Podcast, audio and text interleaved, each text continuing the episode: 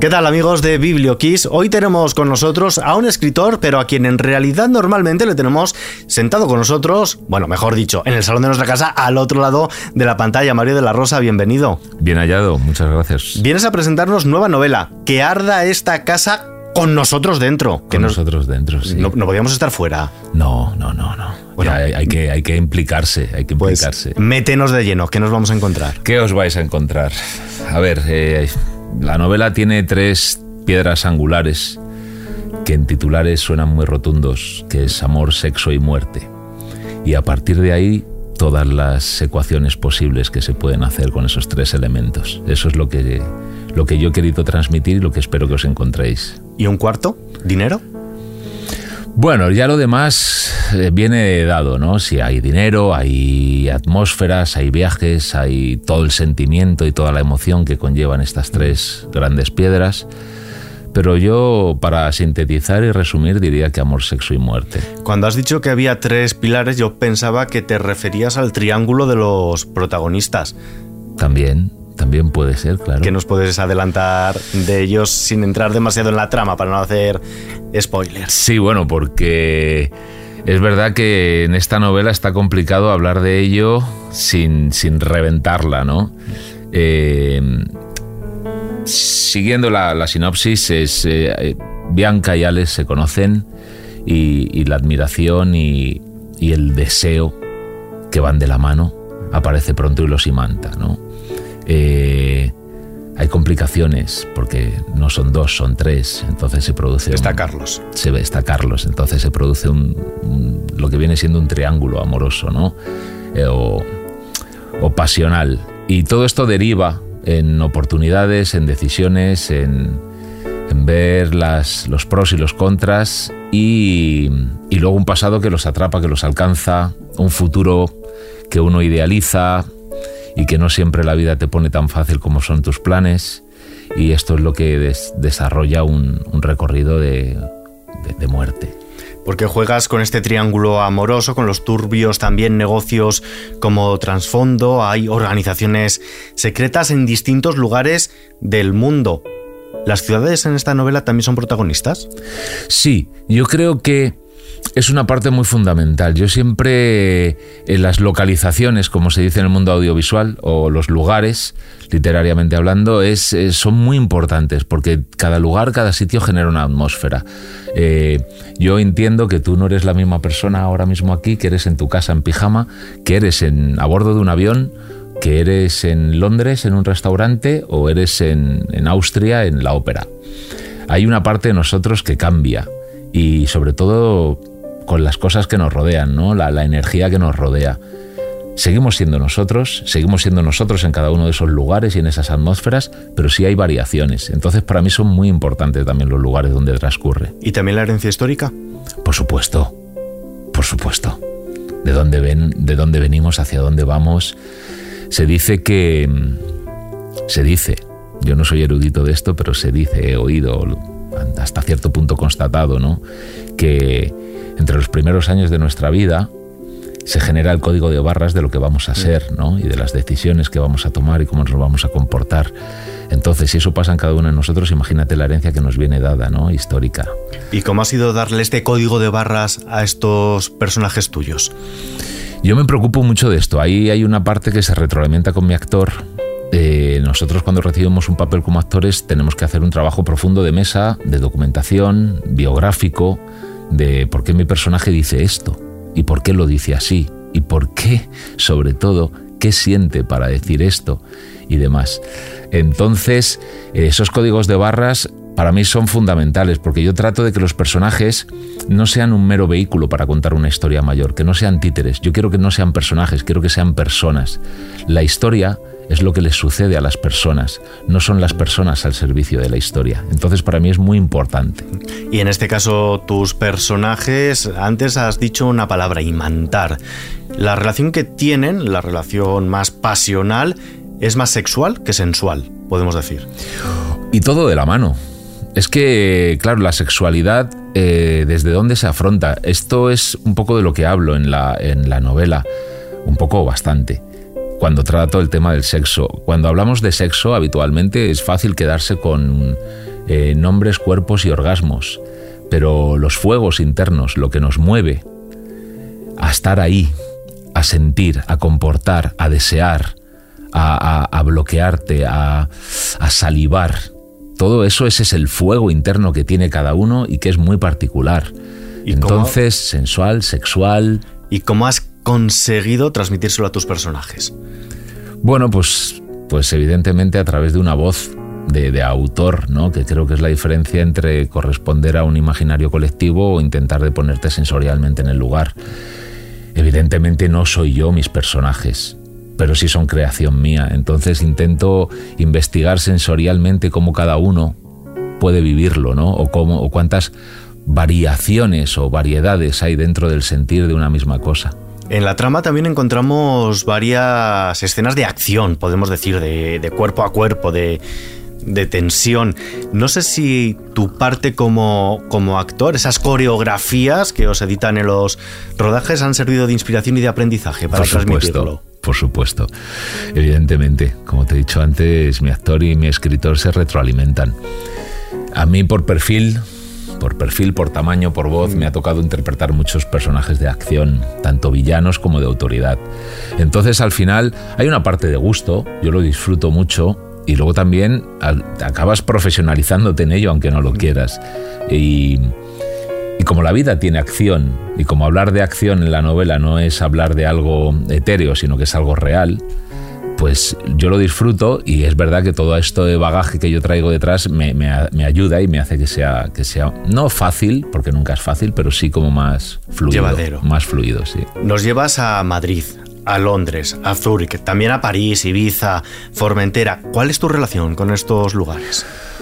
Bueno, la verdad es que he estado en todos ellos, en unos más, en otros menos. Entonces, sensorialmente para mí es más fácil describir lugares en los que he estado que en los que no. Es verdad que en algunos apenas he pasado por allí, pero sí tengo de, trabajada y desarrollada una memoria sensorial. Entonces también hay trabajos de, sustitución. Yo puedo entender que a lo mejor un prado de Cantabria sensorialmente sea parecido a un prado de Asturias sensorialmente, ¿no? Entonces se hacen sustituciones en, este imaginario interno y, describo por ahí. Y además describes mucho Madrid, es, es tu ciudad. Encontramos lugares reconocibles como el Parque del Retiro, como la Plaza de Cristo Rey o como Carabanchel. ¿Es tu barrio? Eh, yo tengo un vínculo importante con Carabanchel. Tengo un vínculo importante. Yo, yo soy de Alcorcón, pero mis padres, que ninguno era de Carabanchel, eran de Lavapiés y de Toledo, eh, se criaron y crecieron en Carabanchel. Entonces yo muchas de las anécdotas que recuerdo que, me han contado durante toda la vida, en mi infancia, en mi juventud y, demás, eh, estaban vinculadas con el barrio. Y, luego ahí siempre ha habido una inquietud de investigar, ¿no? Esto porque hay un carabanchel alto, un carabanchel bajo. Eh, y empiezas a investigar y a entender que eran villas anexas y, cuándo fue, cómo sucedió y en pos de qué. Y luego, pues la vida me llevó a, comprarme una casa en Carabanchel, a estar viviendo muchos años allí, a, sentir ese barrio, esa herencia que, tiene el barrio. De, tiempos pasados y luego también el, el cómo ha cambiado y cómo se va transformando, ¿no? Eh, como tu faceta como actor, no sé cuál de los personajes de tu novela sería el que te gustaría interpretar. Pues es que no, no, o sea, sí es verdad que hay un personaje, porque es inevitable, porque es inevitable. No quiere decir que sea categórico, que yo tengo que hacer esto si esto algún día se hace adaptación audiovisual. No, para nada. Pero sí habría un personaje en el que yo podría decir, pues yo podría interpretar este personaje. Lo que pasa es que no quiero decir cuál, y te digo por qué, Ismael porque entonces los lectores cuando lean la novela, en lugar de eh, construir ese personaje con descripciones, me, me, van a ver a mí y no, es, no sería justo. Entonces vamos a dejarlo como... Aunque los lectores inherentemente te van a querer ubicar, bueno, pero se lo dejamos que lo hagan ellos. Claro, esto ya es un juego que ya es, ya es divertido, ya es interesante, que cuando lean la novela que, que ellos piensen quién podría ser yo. Pero te voy a hacer otro reto. Te conocemos como escritor, has escrito tanto novela como poesía, te hemos visto como actor, te hemos visto también haciendo teatro, pero no sé si te gustaría afrontar el reto, primero, de adaptar este libro como película o como miniserie y segundo, ponerte a dirigirlo. Yo por mí encantado. Es que es, que es inevitable, es que yo en ese sentido soy ecléctico y mis inquietudes y mis pasiones van por ahí. Yo de hecho llegué a la interpretación queriendo ser director. Lo que pasa que me pilló en un momento de mi vida en el que ya me había hecho hombre y, ya tenía una edad y tenía unas responsabilidades y no pude dedicarle todo el tiempo que quería eh, o que era necesario para la dirección. Eh, empecé como actor como un hobby para calmar esa inquietud artística y al final acabé profesionalizándome. Pero si yo el día de mañana esto se adapta, no sé si estaría preparado, pero la ilusión y las ganas no me faltarían. Pero siempre hay una primera vez para todo. Sí, bueno, lo que pasa es que creo que este es un proyecto muy grande. Ya he dirigido algunas cosas, he dirigido cortometrajes, he dirigido videoclips y estoy contento con eso, pero claro, estos son palabras mayores. Yo creo que tendría mucho vértigo. ¿Qué proyectos audiovisuales tienes ahora entre manos? ¿Dónde te vamos a poder ver próximamente? Pues no tengo nada. Y mira, además esto es algo que, vengo defendiendo últimamente. Eh, parece que cuando a nosotros que estamos tan conectados artísticamente, o sea, emocionalmente, perdón, con, la profesión, dependemos tanto, parece que cuando no tenemos nada estamos fracasando o, no lo estamos haciendo bien o es culpa nuestra. Pues no, pues ahora no tengo nada. He estado haciendo unos rodajes este verano pasado y ahora están procesos de casting que no han salido a mi favor. Así que estoy a la espera de más castings y, de que me seleccionen para otros proyectos. y mientras tanto haciendo cosas tan interesantes como escribir. ¿Tienes algún otro proyecto literario ya en mente? Sí, escribo, produzco música también, saco temas, eh, voy haciendo cosas, voy, voy calmando la, inquietud y la necesidad. Eh, sí, tengo, sí tengo planes y ya he empezado a escribir nuevo, nuevo proyecto, nueva novela. Eh, porque como es un proceso largo, aunque estemos ahora promocionando esta, para cuando salga la siguiente pasan dos, tres, cuatro años, entonces yo ya estoy trabajando en ello, ¿no? Y, luego sigo produciendo mis, mis vídeos musicales, eh, voy a sacar dentro de poco un EP de Spoken Word y, bueno, pues trabajando en ello. Sí tengo, mira, estaba pensando, sí tengo un proyecto por estrenar, que pero todavía queda mucho, será para las navidades que viene. Es una película de navidades que rodé en, en Italia, en los Dolomitas, una producción internacional con Andy McDowell, Danny DeVito, en el que tengo un personaje de reparto allí y que saldrá a la luz, pero saldrá, pues imagino que en el mes de diciembre de este 2024. Pues estaremos atentos para poderte ver en la pantalla, pero de momento donde te vamos a ver ahora más a corto plazo es firmando libros. Supongo que ya tienes alguna feria en mente, alguna firma de libros. ¿Cómo vives estos encuentros con los lectores? Pues los vivo, me pongo muy nervioso de primeras, porque claro, es un vértigo diferente, ¿no? La exposición como actor siempre corresponde a un grupo. Es, distinto a cuando te piden una foto por la calle, a cuando van a verte a un stand que decirme. Sí, eh, entiende que, el, que alguien te siga o, disfrute de tu trabajo audiovisual al final corresponde a un compendio de circunstancias y de cosas que no siempre dependen de uno. O sea, ha habido alguien que ha escrito una historia, ha habido alguien que ha hecho un casting, que te ha elegido, te han dirigido. Eh, has interpretado ahí un director de fotografía, o sea, depende de muchas cosas y no tanto de solo tu trabajo. Entonces, hay, una especie de parapeto mayor que no en la industria editorial. Y que, claro, y que el, y que el, proyecto, el producto en sí eh, es, es, como una cooperativa, ¿no? Mm. Es, forma parte de un gran grupo de personas. Cuando yo escribo una novela y presento un proyecto literario, soy yo.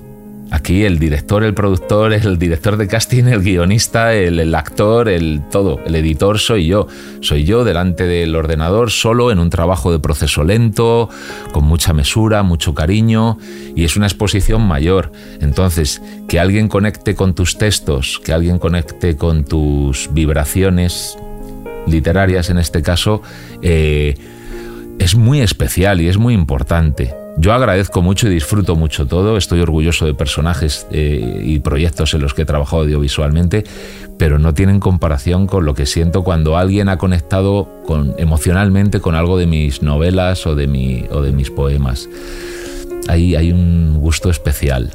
Estamos ya llegando al final de esta entrevista, estamos en una radio musical, tú en parte también te dedicas a este, a este mundo y por eso también te tengo que preguntar, ¿qué banda sonora, Mario, le ponemos a que arda esta casa con nosotros dentro? Pues mira, hay un tema que he venido escuchando en bucle, eh, que me encanta y que creo que tendría cabida sin lugar a dudas en, en esta novela si, si, si llegara a adaptarse eh, de manera audiovisual, que hay un tema en concreto de aérea que se llama Violenta Belleza. Pues si te parece, Mario, nos vamos a quedar escuchando Violenta Belleza y leyendo tu libro, que esta casa, que arda esta casa con nosotros dentro, Mario cuando vuelvas a sacar libro, aquí tienes tu casa. Ha sido un placer. Y, que no ardamos nosotros dentro, claro. Ha sido un placer, pienso venir y por supuesto le vamos a prender fuego y nos vamos a quedar a bailar en las llamas. Perfecto, hasta la próxima.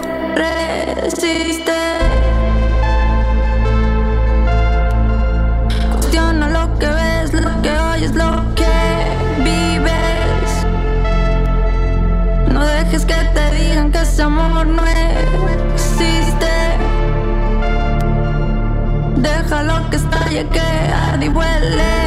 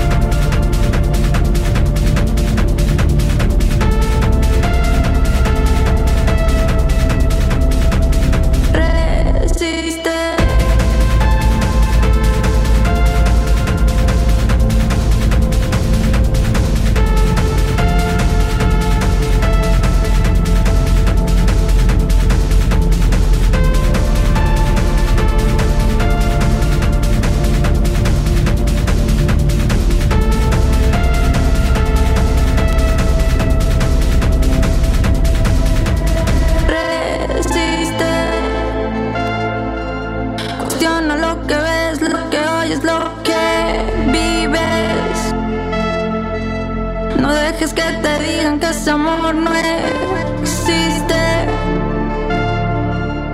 Déjalo que estalle, que arde y huele libre.